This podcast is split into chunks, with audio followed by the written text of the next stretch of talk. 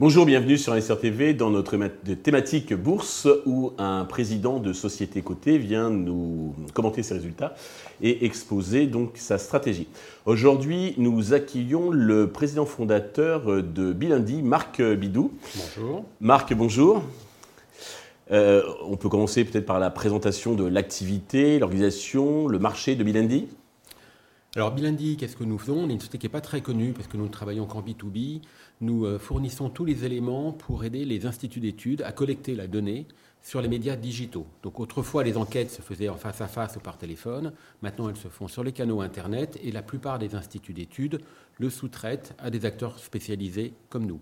Donc nous possédons des très grands panels, sont des gens qui ont accepté d'être sollicités pour des études dans 13 pays d'Europe ce qui nous permet de répondre à toutes les demandes d'instituts quand ils veulent un échantillon, par exemple 1000 national représentatifs, ce que vous verrez dans, l'opinion, mais ça peut être des choses beaucoup plus euh, fines et délicates à trouver, comme 1000 femmes, cheveux mi-courts, secs, pelliculeux. C'est le genre de demande que nous avons.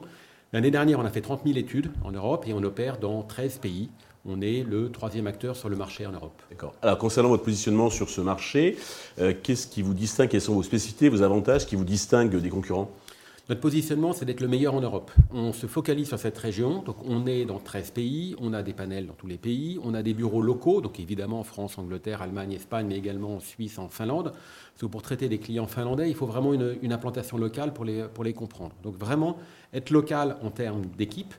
Avoir les plus gros panels, ça veut dire quoi avoir les plus gros panels? C'est que plus il est gros et plus il est qualifié, plus on ira, euh, on sera capable de fournir des datas difficiles à collecter. Et plus elle est difficile, plus elle est chère.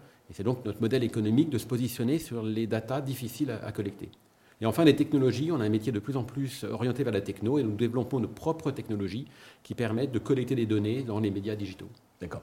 Vous avez publié vos semestriels début octobre. Dans les grandes lignes, que faut-il en retenir? Une très bonne période. Elles sont marquées par un fait, c'est que nous avons acquis en novembre 2021 la société Respondi en Allemagne, qui était un acteur très similaire à nous, en, plus petit, faisait à peu près 16 millions d'euros de chiffre d'affaires.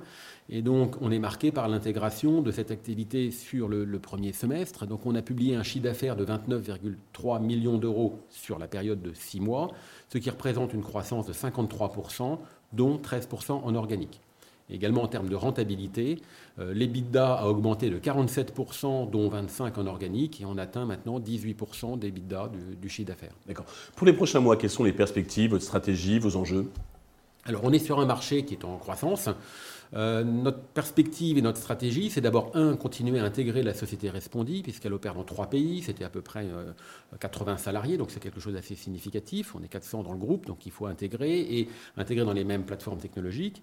Et le deuxième axe, c'est continuer notre croissance organique. C'est important, on investit beaucoup pour euh, se développer de manière organique, mais également en acquisition. On a fait toute une certain nombre d'acquisitions et on continuera à en faire d'autres pour se développer en Europe.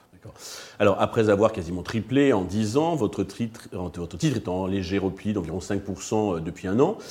Euh, avez-vous un message particulier euh, à faire adresser donc aux investisseurs qui nous regardent? Effectivement, l'année 2022 pour les small caps, comme on dit, a été un peu plus compliquée, par tout le contexte que l'on connaît de, l'inflation, de l'Ukraine, etc. Maintenant, ce qu'il faut comprendre de Bilendi, c'est qu'on est sur un marché en croissance, qui est le digital et la data.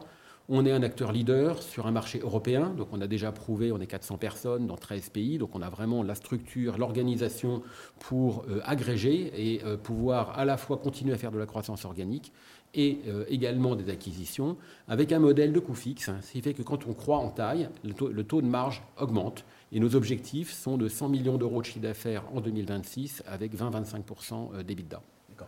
Marc, merci pour toutes ces précisions. Je vous souhaite eh bien, de continuer cette formidable euh, croissance. Euh, merci à tous de nous avoir suivis. Je vous donne rendez-vous euh, très vite sur Investisseur Télé avec un autre président de société qui viendra nous commenter ses résultats et exposer sa stratégie.